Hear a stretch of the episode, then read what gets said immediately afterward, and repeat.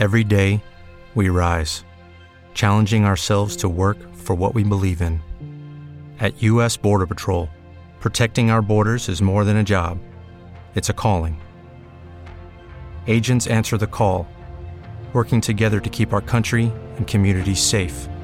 If you're ready for a new mission, join U.S. Border Patrol and go beyond. Learn more at cbp.gov/careers. Bienvenidos. Estamos en Planeta Caracol. Compromiso de vida. ¿Qué tal? ¿Cómo vamos? Estamos en Planeta Caracol, en Caracol Radio. Nos queremos ocupar hoy de una herramienta única para la apropiación efectiva del conocimiento sobre los parques nacionales naturales de Colombia. Son 59 parques nacionales que están en diferentes regiones del país y bueno, vamos a tener ya desde ya una herramienta que eh, nos va a permitir ser más conscientes, más consecuentes y crear una cultura de protección en torno a estos recursos naturales. Sandra Vilardi, directora de Parques Nacionales ¿Cómo vamos? y profesora de la Universidad de los Andes. ¿Qué tal, Sandra? Muy buenos días. Bienvenida a Planeta Caracol en Caracol Radio. Hola Fidel, muy buenos días. Muchas, muchas gracias por la invitación. No, a ti, a ti por compartir estos minutos con los oyentes de Caracol Radio, porque esta semana ha sido muy importante. Desde ahora Colombia cuenta con un observatorio para la generación, el seguimiento, el estudio el análisis de la información sobre la situación del sistema de parques nacionales naturales en Colombia. Creo yo una herramienta valiosísima. ¿Cómo fue este proceso? Bueno, pues te cuento, efectivamente nosotros en Parques Como Vamos somos una iniciativa desde la sociedad civil en donde desde hace varios años nos veníamos preguntando cómo lograr apoyar y fortalecer esa figura de los parques nacionales en el segundo país más biodiverso del planeta. Cómo logramos que los colombianos sigan enamorándose y sigan teniendo en su corazón la biodiversidad. Cómo logramos eh, que, que entre todos podamos reconocer la gran utilidad de los parques no solamente por su belleza escénica, sino por su papel tan importante, por ejemplo, en la adaptación climática. Entonces, eh, este, este informe surge de, esa, de esa motivación, ¿no? de cómo, cómo desde la sociedad civil, para la sociedad civil, acercábamos los parques y tuvimos, digamos, esa, esa necesidad también de darle una mirada diferente a nuestros parques nacionales. Seguramente cuando, cuando todos escuchamos hablar de los parques nacionales hablamos o de los problemas de la deforestación, de los cultivos ilícitos, o escuchamos hablar también del turismo y de que si hacemos turismo o no hacemos turismo, siempre como en un tono o muy conflictivo o por el otro lado, pues con un tono también muy de esa belleza escénica, ¿no? De las fotos que nos emocionan de los osos de anteojos o de las ballenas en un, en un trío de, los, de las playas blancas del Tairona. Entonces, fíjate que lo que quisimos fue hacer una mirada socioecológica. ¿Y qué es una mirada socioecológica? Es una mirada que reconoce que en los territorios, la biodiversidad de los territorios generan una serie de contribuciones al bienestar humano, que lo que pasa dentro en los ecosistemas ayuda, por ejemplo, a regular el clima, a regular el agua, ayuda a que haya casa para los polinizadores y esos polinizadores, eh, polinizadores puedan generar, por ejemplo, los cultivos de café o los cultivos de caña, eh, poder generar una gran cantidad de contribuciones que a veces no los tenemos en las cuentas económicas del país. Entonces, eso fue lo que quisimos hacer. Este, este informe eh, y, el, y el observatorio tiene una serie de indicadores internos de los parques, pero también unos indicadores que dan cuenta de el lugar en donde están esos parques, o sea, de esos municipios que alojan a los parques nacionales. Y no solamente hablamos de la biodiversidad que hay adentro de los parques, sino que también hablamos de las personas que están allí, de qué actividades económicas hay alrededor, de cuáles son esos fenómenos complejos que están sucediendo en esos territorios, de cómo es la institucionalidad eh, en, en, eso, en cada uno de esos territorios, para podernos dar cuenta que en este escenario de 59 parques nacionales hay muchas realidades. Se agrupan algunas, eh, digamos, no todo es ese escenario como o catastrófico o, Disney World, sino, que es, sino que tenemos realidades diferentes y sobre todo tenemos posibilidades de que los colombianos nos, nos, podamos sentir mucho más cerca de nuestros parques y poder contribuir con lo que ellos ya tanto nos dan a los colombianos. Es eh, perfecta esta descripción, esta presentación que nos hace Sandra en torno a este informe, un informe que, bueno, te voy a consultar, nos permite identificar quizá cómo estamos relacionados los colombianos con los 59 parques nacionales naturales. Mencionabas, por ejemplo, el de Utría, tuve oportunidad de conocerlo, un paraíso increíble. Eh, eh, tenemos otros parques muy cerca, bueno, en la Orinoquía, en la Amazonía, son 59 zonas de reserva. ¿Cómo podrías definir la relación que hoy por hoy tenemos los colombianos con los parques nacionales naturales? Pues fíjate que yo creo que tenemos una relación distante y poco agradecida. Eh, y necesitamos acercarnos. Tú sabías, por ejemplo, que nuestros 59 parques nacionales se encuentran en, en la jurisdicción de 255 de nuestros municipios del país. Y yo estoy muy, muy segura de que muchos de los habitantes de esos municipios no saben que tienen una joya de la corona de la biodiversidad al lado de sus casas. Y eso es lo que queremos empezar a, a posicionar también, ¿no? Que los niños de las escuela de planadas, por ejemplo, en el Tolima, sepan que ellos tienen, son los guardianes del Nevado del Huila, que es uno de los parques nacionales en el planeta más altos en las zonas tropicales. Y eso le configura, le confiere una importancia grandísima en temas de biodiversidad. O, por ejemplo, los niños de, mm, de que te digo yo, otro municipio, así como, como que no, ni no lo pensamos por ahí. Bueno, los niños de Mosquera. Mosquera. Los niños de Mosquera en, Nariñ, en Nariño. Ellos están en el, o sea, están al lado del Parque Sanquianga, uno de los parques del Pacífico donde tenemos los manglares más altos de Latinoamérica. Entonces, fíjate que, poder sacar esa concepción que tenemos de los parques nacionales como una nebulosa por allá, sí, son unos sitios como biodiversidad, pero ni idea de dónde están, eh, nosotros lo que queremos es acercarlos ya a ese nivel territorial. Y tenemos unos productos en el informe para que, por ejemplo, los colegios sepan ¿Qué pasa con ese parque nacional? Tenemos unas infografías muy lindas para cada uno de los parques en donde podemos hacerlos llegar a los, a los colegios y a los alcaldes de esos municipios como, miren, siéntase orgulloso que ustedes son los, eh, los huéspedes, ustedes tienen este patrimonio en su municipio. Claro, ah, te pongo un ejemplo, aquí en Bogotá, muy cerca de la calera, pues tenemos chingaza, ¿no? Y, uno puede llegar ahí en carro relajado o en cicla quien tenga la capacidad. Y, bueno, allí vamos a descubrir una increíble cantidad, por ejemplo, de frailejones, unos altos, otros popochos, pero no hay que verlo como viajar a la Luna o viajar a Marte, no están al alcance, están muy cerca de nosotros. Y esa cifra que nos das, que los 59 parques nacionales naturales están en zonas de 255 municipios, estamos hablando de casi o un poco más de un cuarto del país, exacto, una cuarta parte del país lo que significa que hemos tenido, hemos dormido, amanecido, desayunado y almorzado al lado de una zona de reserva y no la habíamos identificado, Sandra.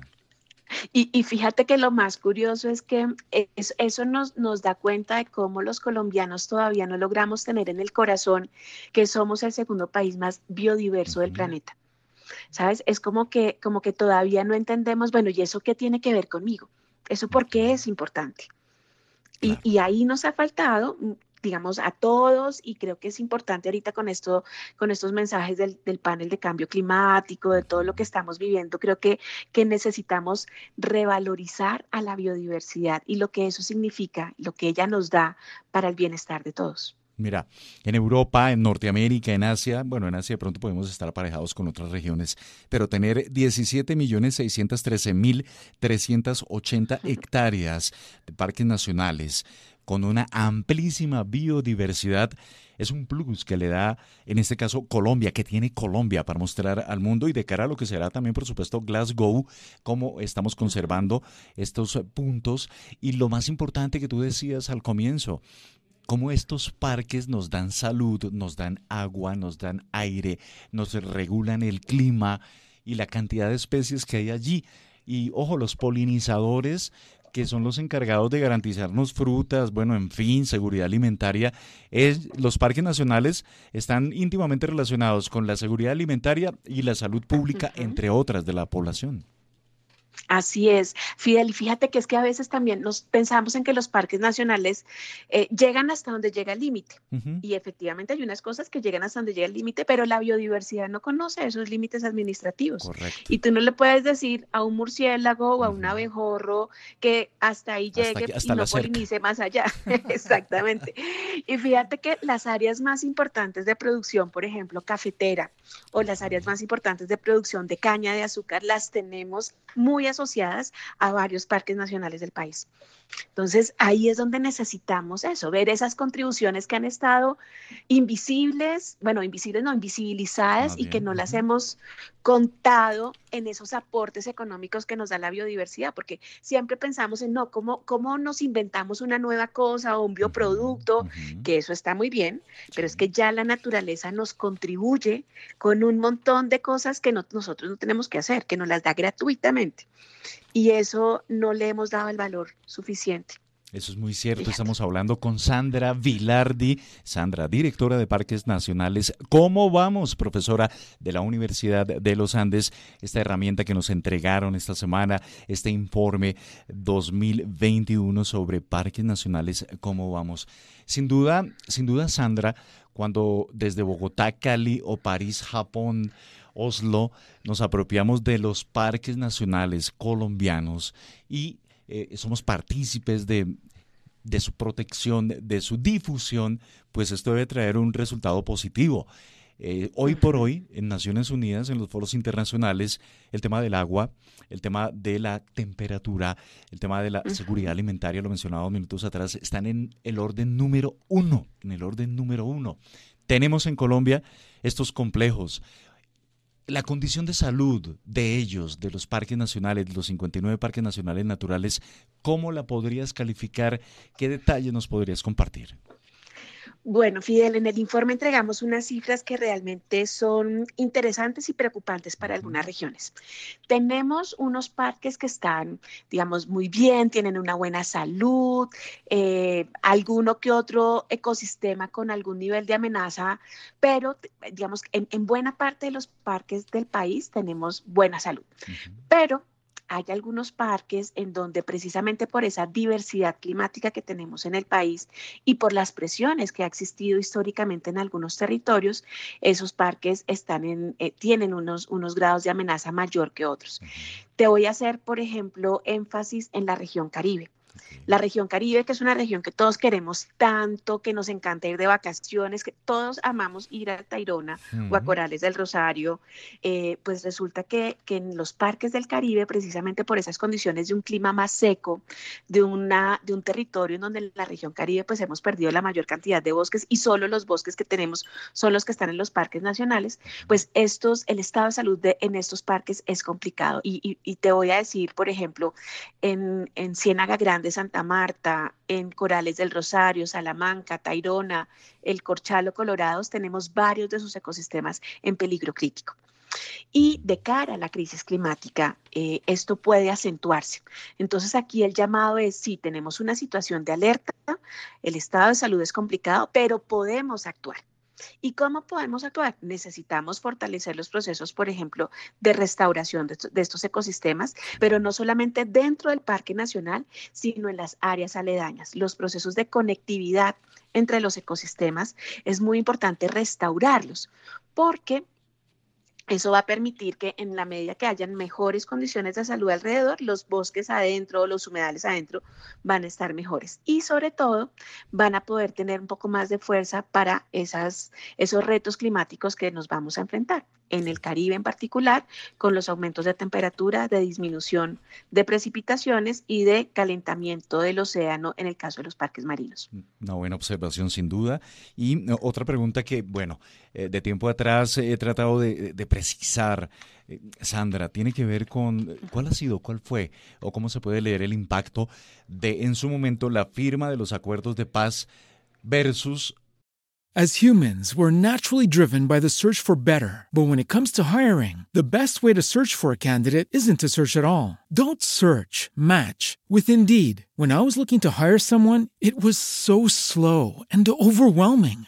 I wish I had used Indeed. If you need to hire, you need Indeed. Indeed is your matching and hiring platform with over 350 million global monthly visitors, according to Indeed data, and a matching engine that helps you find quality candidates fast. Ditch the busy work. Use Indeed for scheduling, screening, and messaging so you can connect with candidates faster. And Indeed doesn't just help you hire faster. 93% of employers agree Indeed delivers the highest quality matches compared to other job sites, according to a recent Indeed survey. And listeners of this show will get a $75 sponsored job credit to get your jobs more visibility at Indeed.com slash podcast. That's Indeed.com slash podcast. Terms and conditions apply. Transcurridos estos años la condición de los parques nacionales naturales. En algunos, eh, comillas, conservación, ¿cierto? Eh, eh, o entraron fenómenos de, cultivos ilícitos. Tengo entendido que en el informe se, da cuenta de que en 15 de los 59 parques nacionales hay cultivos de hoja de coca y también amplia deforestación. Pero ¿cómo, cómo impactó ese tema del acuerdo de paz en, en nuestros parques nacionales naturales? Fíjate que nosotros recogemos en el informe efectivamente los datos de deforestación y de coca, que digamos hay unos procesos crónicos en algunos parques en concreto, pero lo que sí muestran los datos, y estos no son datos nuestros, son de un grupo de profesores de varias universidades del país que publicaron el año pasado un análisis brillante, súper interesante, de cómo fue ese cambio en la deforestación en 31, en 31 parques nacionales. Y efectivamente sí hubo un aumento en la deforestación en un 177% en estos parques, en este conjunto de los parques, tres años después del acuerdo de paz. La salida de las FARC como un controlador del territorio, pues digamos, lo que hizo fue abrir esos territorios a otras dinámicas territoriales con unos intereses económicos diferentes. Y estamos viendo, por ejemplo, cómo en los parques eh, Tinigua, Macarena, Catatumbo y Paramillo y La Paya eh, la deforestación aumentó, eh, en, por ejemplo, en el caso de Tinigua, un 325% más. Terrible, muy dramático porque varios de estos parques hacen parte de ese arco amazónico, de esa frontera norte de la gran región del Amazonas, que está siendo tan presionada y que lo que nos dicen los grandes investigadores del Amazonas es que si traspasamos el 25% del área transformada del Amazonas, puede el sistema entrar en, una, en un punto de quiebre, en el que ya no se logre restablecer de esto y, y puede generar un proceso, un efecto dominó que afectaría no solamente la biodiversidad al interior de la selva amazónica, sino la regulación del agua de buena parte de la región del continente. Claro, total. La coca, el fenómeno, la coca no tiene la culpa, la hoja de coca está bien allí. Mis amigos los, los COI, por ejemplo, cuando me aceptan estar allá unos días, pues ahí tienen sus plantitas de hoja de coca y yo no he visto ningún problema. El problema es la cocaína y el narcotráfico, sin duda. Pero bueno, Así es. para enfrentar este fenómeno, sin duda tiene que haber una acción transversal del Estado en asocio con, con la población, ¿no? Inclusive con quienes habitan las regiones, pero creando las condiciones para que no se eh, traduzca todo o se lleve todo a ese negocio ilícito del narcotráfico. Eh, eh, sería una buena recomendación para el gobierno porque, ojo, no podemos poner en jaque el complejo de parques nacionales en Colombia. Sí, y, Fidel, ahí creemos que uno de los aportes más interesantes de nuestro informe es poder mostrar que tiene, tienen que haber acciones diferenciales. Claramente tenemos, como te decía, un grupo de parques que tienen unos procesos crónicos que superan la capacidad administrativa de los funcionarios de parques nacionales y tiene que haber una acción conjunta y decidida del Estado para poder retornar la gobernabilidad de esos parques. Me refiero a Catatumbo, a Paramillo, a Tinigua, a Chiribiquete. Pero son un pequeño grupo de los 59 parques nacionales. Hay otros, digamos, la gran mayoría de los parques tienen algunos procesos que no se deben dejar agrandar, que no se deben dejar crecer. Y ahí la acción de la sociedad civil es muy importante. Por eso te decía hace un rato, es tan importante reconocer que de mi dinámica económica alrededor de un parque nacional, nacional depende de ese parque, porque si yo sé que mi producción de café depende de que la salud de ese parque esté bueno, pues yo me sumo a la protección y además le amplío las zonas de conservación.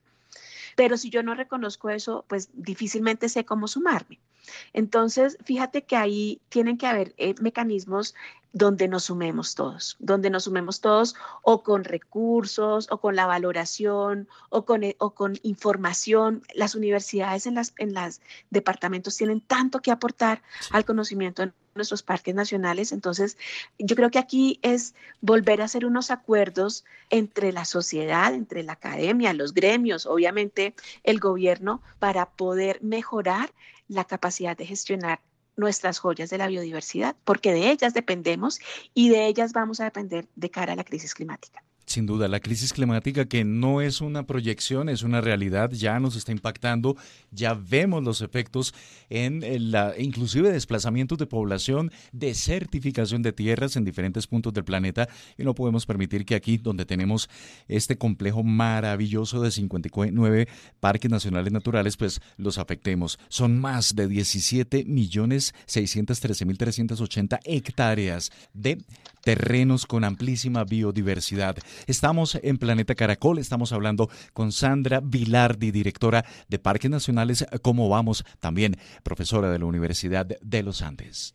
Y seguimos adelante en Planeta Caracol porque Sandra Vilardi, directora de Parques Nacionales ¿Cómo vamos? profesora de la Universidad de los Andes, pues nos está contando los detalles de esta valiosa herramienta, este informe 2021-2021 Parques Nacionales ¿Cómo vamos? Hay otro factor, Sandra, que que no podemos olvidar. al margen de destacar eh, todas las virtudes, todo lo que nos ofrecen estas zonas de reserva a la población. Y es justamente quienes habitan los parques nacionales de Colombia, porque no es zona exclusiva de osos, de anteojos, de jaguares, de halcones, de águilas, bueno, en fin, ahí hay una población que parece marginada, Sandra, en grados de pobreza que son realmente preocupantes.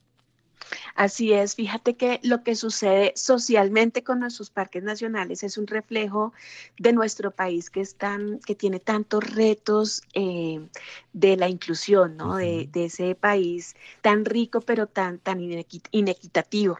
Efectivamente, eh, durante mucho tiempo hubo esa aspiración de que los parques nacionales no tuvieran personas, pero eh, la realidad es otra. Total la realidad es otra. Y imagínate, tenemos, tenemos varios de nuestros parques nacionales que están eh, además habitados por nuestros pueblos indígenas y, por los, y por los pueblos afrodescendientes. Entonces, hay una riqueza biocultural allí que fíjate que no la hemos sabido aprovechar lo suficiente. Eh, eh, los informes, por ejemplo, del panel de biodiversidad y servicios ecosistémicos a nivel mundial nos dicen que los territorios mejor, donde la biodiversidad está mejor conservada, además de las áreas protegidas, son aquellos territorios en el mundo que, que, están gobernados por pueblos indígenas o por comunidades o, por, o por pueblos locales y nosotros tenemos esa gran riqueza. Entonces, aquí uno de los mensajes que le damos al gobierno nacional es, ¿por qué no mejoramos y aceleramos ese proceso de los planes de manejo multicultural con la riqueza del conocimiento ancestral ecológico para poder, eh, digamos, resolver esa tensión entre quién manda quién, ¿no? Hagamos un, un manejo conjunto con conocimientos conjuntos de la biodiversidad. Eso en el caso de los pueblos, de los parques con traslape con poblaciones étnicas. Pero también es cierto que tenemos parques en donde pues hay campesinos. Em, tienen que ver con algunos de esos procesos de cómo fueron declarados los parques nacionales. Ahí hay una tensión eh, muy dura, con sobre todo con los, con los nuevos parques, con los parques más recientes, en donde fíjate que aquí el tema es cómo lograr unos acuerdos de conservación y de convivencia. Obviamente la gente requiere, en un país en guerra, obviamente la gente tiene que, que tener una garantía del derecho de su, de su vida y de sus condiciones de vida. En algunos casos se podrán evaluar unas opciones, en otros casos otras. Aquí lo importante es abrir la opción ¿cierto? Abrir las diferentes opciones construidas con la gente, reconocer los dolores de la gente, reconocer que efectivamente los habitantes de los, de los parques viven en condiciones muy difíciles y el Estado de alguna manera, pues como son, los, los había declarado durante mucho tiempo ilegales, pues ellos no eran objeto de poder tener acompañamiento eh, para su vida. Entonces, yo creo que ahí hay que, la, la institucionalidad de parques nacionales ha ido cambiando, ha ido mejorando ese relacionamiento. Aquí nuestro mensaje es insistir en los acuerdos de uso, ocupación y tenencia y también en buscar otras opciones para buscar alternativas de los habitantes en los parques nacionales que no son habitantes étnicos. Pero, pero es un camino eh, largo que todavía nos falta avanzar mucho y eh, fíjate que no solamente son los que viven dentro, sino que muchos de los parques, exactamente, muchos de los parques están en los entornos con mayor pobreza en el país. Y es la gran paradoja, la riqueza de la biodiversidad que no hemos logrado entender para que genere eh, bienestar para los habitantes locales. Es una tragedia ver los parques, o sea, la condición de vida de los parques en Amazonas o en La Guajira o en el, o en el Pacífico colombiano, cuando deberían ser personas que vivan con tanta dignidad y con tanta felicidad y posibilidades de vida de tener la biodiversidad eh, la mejor biodiversidad del planeta al lado. Eh, y todavía nos ha costado mucho poder Em, lograr que la biodiversidad sea un elemento de desarrollo y no un elemento para extraer para el desarrollo. Eso es eh, muy, lograr, cierto.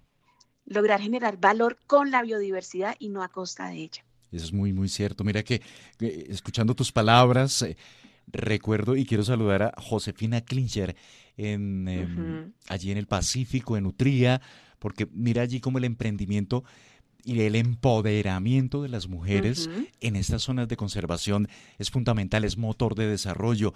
También eh, otro, otro capital que es increíble en Chiribiquete, eh, tribus no contactadas. Imagínate, o sea, ahí tenemos una biblioteca de la humanidad, de la historia de la humanidad, un valor increíble. Y, ¿por qué no? Yo sé que muchos empresarios, muchos eh, integrantes del sector productivo colombiano, miremos un poco Em, un boom de economía verde. Eh, compremos los productos de la selva que son producidos sosteniblemente por estas comunidades, llevemos educación, llevemos paneles solares, em, entendamos que allí hay un motor increíble de desarrollo, quizá no como la gran multinacional que tienen en otras regiones de Colombia, pero sí muy importante porque el aporte va a ser significativo, Sandra, y yo creo que en esa línea hay que atacar todos, ¿no? El sector productivo, allí hay una oportunidad increíble para afectar positivamente a la población. Así es, y es, lo que te decía, ¿no? Nosotros mm. necesitamos reconocernos ecodependientes. Las actividades económicas de este país son ecodependientes y para generar esa prosperidad, la naturaleza nos está dando muchas cosas gratis que no estamos compensando. Fíjate lo, lo, los sabios que son los indígenas de nuestro país, ellos hacen pagamentos, le agradecen a la tierra y llevan semillas de un lugar a otro, hacen, hacen sus, sus, pagamentos. Nosotros en esta sociedad mucho más em, capitalista y, no, no, estamos pagando realmente lo que, lo que necesitamos para poder generar desarrollo. Yo creo que ahí tenemos una deuda pendiente con la biodiversidad, con los habitantes que conservan la biodiversidad y, eh, digamos, el desarrollo en un país como el nuestro, megadiverso, requiere que sigamos profundizando en estos temas de la ecodependencia y de la economía regenerativa. Claro, y, vuelvo con las mujeres porque en el Baupés, por ejemplo, ellas son las encargadas del manejo de las semillas con una sapiencia increíble, un conocimiento de tradición, de historia fundamental y de verdad, de verdad, lo que tú dices ya, aquí lo acabo de apuntar, reconocernos ecodependientes. Y un pagamento, señores empresarios, de, en serio, un pagamento es invertir, identificar allí unas oportunidades, comillas, de negocios verdes que tienen un gran impacto social y un gran impacto en la, en la protección. Eso es fundamental. Bueno, otro aspecto, otro aspecto que no puedo dejar pasar por alto es el de la minería ilegal, Sandra, y mm. también la ganadería. ¿Cómo nos está golpeando los parques nacionales naturales? Pues fíjate que em, efectivamente la minería ilegal es un tema, nosotros, nosotros no lo tratamos directamente en el informe en nuestros indicadores, pero sí lo vamos a sacar próximamente. Afortunadamente la Oficina de Naciones Unidas de la Lucha contra el Crimen y el Delito tiene un monitoreo fantástico para el país. Y con esos datos nosotros sabemos hoy en día que eh, los, la, acción minera fundamentalmente está asociada en dos parques, en Punaguay y en Farallones. Solamente dentro de ellos tenemos más o menos unos 110 hectáreas afectadas por minería, pero el problema son las inmediaciones. Tenemos inmediaciones de los parques, por ejemplo, de Paramillo, Farallones, Munchique, Churumbelos, Alto Fragua y Catillos, que alrededor de ellos sí están generándose actividades de minería que pueden afectar de manera muy importante eso es, esa continuidad ecosistémica, esa conectividad y, la salud de esos ecosistemas. Entonces, ahí con temas de minería, eh, no, no es un problema muy grave, ni que está afectando a todo el sistema, pero sí tenemos unos puntos en donde hay que actuar de manera decidida. Con la ganadería tenemos un caso, digamos, también con estos matices. Entonces, en ganadería eh, detrás de la deforestación que creció después del acuerdo de paz, estamos teniendo una afectación ganadera muy importante en algunos de esos parques amazónicos. Ahí, pues, eh, el trabajo que ha venido haciendo Rodrigo Botero con su fundación ha sido fundamental para poder ver y dimensionar la tragedia de, estos parques. Pero fíjate que tenemos otros procesos crónicos de ganadería en otros parques eh, que, han estado ahí como siempre, ¿no? Igual en Paramillo y Catatumbo. Pero el tema de la ganadería tiene las, los dos lados de la moneda. Claro, en algunos, en algunos muy contados parques la ganadería es un problema, pero para muchas zonas ganaderas del país, los parques nacionales son un gran contribuyente de, ese, de esa actividad económica. Y es lo que vuelvo y te digo, o sea, cuánta del agua que requiere el ganado del Meta, de Córdoba o de Valledupar depende de esos parques nacionales que tienen al lado. Y ahí es donde necesitamos eso, reconocer que la ganadería es ecodependiente de los parques nacionales. Cuando los ganaderos hacen un aporte o una compensación voluntaria para los parques nacionales. Y fíjate que ahí podríamos tener unas fuentes y unos recursos económicos adicionales, más allá del turismo, que ha sido como uno de los temas recurrentes para mejorar los ingresos de los parques, es que hay otra serie de contribuciones voluntarias que podemos empezar a dimensionar en ese reconocimiento de la ecodependencia de los procesos económicos grandes de este país. Realmente me declaro asombrado, muy agradado. Sandra Vilardi, directora de Parques Nacionales. ¿Cómo vamos? Profesora de la Universidad de los Andes, donde estudió mi hijo. Pero te lo digo porque es una presentación increíble la que nos has compartido para todos los oyentes de Planeta Caracol, de Caracol Radio. Em, eh, fundamental. ¿Cómo un oyente hoy puede acceder a este informe? ¿Cómo puede ya empaparse y empoderarse y actuar? Bueno, entonces los vamos a invitar a que entren a nuestra página web www.parquescomovamos.com. En nuestra página web van a encontrar varias opciones. Van a encontrar nuestro informe de indicadores, un documento que lo hicimos con todo el amor del mundo para que fuera fácil de leer, que fuera, no fueran unas tablas y unas gráficas horriblemente pesadas sino le metimos mucho diseño, ahí están llenas de infografías, de mapas, es, un atlas realmente, entonces ahí pueden descargar nuestro informe, pero también pueden acceder a nuestro observatorio, que es Parques Nacionales, como vamos en cifras, ustedes entran allí y se van a encontrar con una plataforma en donde pueden ver un mapa y en, en el mapa está cada uno de los 59 parques nacionales. Pueden acceder allí o en los botones de al lado están los, map, los parques por las territoriales o cada uno de los parques individuales. Y pueden empezar a explorar los datos y ahí están nuestros 32 indicadores, cómo se comportan para cada uno de los parques en el conjunto completo. Pueden verlos, descargarlos, acercarse a ellos. Excelente. Sandra, te agradezco mucho compartir con los oyentes de Caracol Radio. Te deseo lo mejor y bueno, seguimos juntos aquí apoyando eh, la protección y también el apoyo a las comunidades que habitan allí en los parques nacionales de Colombia. Te deseo un muy buen día. Fidel, muchísimas gracias por la invitación, qué gusto hablar contigo, gracias por abrir este espacio y aquí seguimos todos dándole ese valor a, esa gran, ese gran regalo de la vida que tenemos de haber estado y haber vivido y, y haber nacido en este país, el segundo más biodiverso del planeta. Y la tarea, reconozcámonos ecodependientes. Así es. Haces parte de Planeta Caracol. It is Ryan here, and I have a question for you. What do you do when you win? Like, are you a fist pumper, a woohooer, a hand clapper, a high fiver? I kind of like the high five, but if you want to hone in on those winning moves, check out Chumba Casino. At ChumbaCasino.com, choose from hundreds of social casino style games for your chance to redeem serious cash prizes. There are new game releases weekly, plus free daily bonuses. So don't wait. Start having the most fun ever at ChumbaCasino.com. No purchase necessary. VGW Group. Void were prohibited by law. See terms and conditions. 18 plus. With Lucky Land slots, you can get lucky just about anywhere. Dearly beloved, we are gathered here today to. Has anyone seen the bride and groom? Sorry, sorry, we're here. We were getting lucky in the limo and we lost track of time. No, Lucky Land Casino, with cash prizes that add up quicker than a guest registry. In that case, I pronounce you lucky. Play for free at LuckyLandSlots.com. Daily bonuses are waiting. No purchase necessary. Void where prohibited by law. 18 plus. Terms and conditions apply. See website for details.